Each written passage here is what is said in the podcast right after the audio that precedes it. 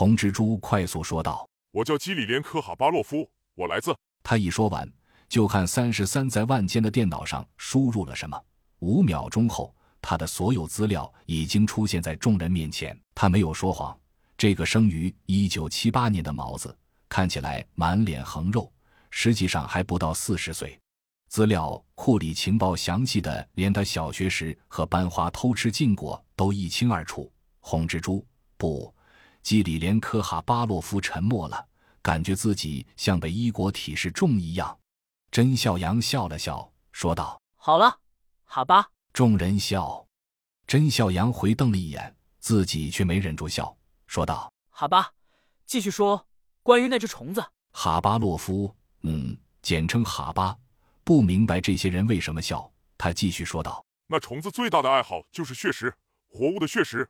我见过他们用活猪喂它，怕什么？我不知道。但我知道蜈蚣怕石灰，那东西还会爬墙，力气很大。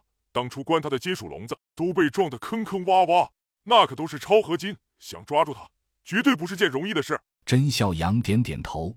当然不会容易，全世界就两只，能容易吗？将情况如实向吴所长做了汇报。甄小阳同时提出了自己的想法。当天下午，屋顶上，众人通过周围几个楼顶队友的观测得知，那虫子没有离开对面它掉一半的大楼。甄孝阳等人站在楼顶，欧阳拿起一只鸡，从 LZ 空运来的肉鸡，用匕首在他大腿上狠狠拉了一刀。鲜血顿时流了出来，公鸡咯咯咯的狂叫起来。欧阳拽住鸡腿，朝着对面楼顶猛地一扔，拴着鸡腿的铁块当先飞出，带着这只倒霉的公鸡端端的落在对面楼顶的破洞边上。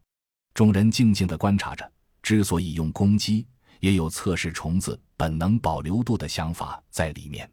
只见那只公鸡奋力的挣扎着，想要扑腾着飞离那个洞。生物的本能让他感觉到了极度的危险，但却被脚上的铁块牢牢地限制住了动作的幅度，鲜血却喷洒得更加剧烈。两分钟后，洞口有了动静，那虫子出来了。他瞪着一双冒着红光的小眼睛，死死盯住上下扑腾的公鸡，却不敢上前来。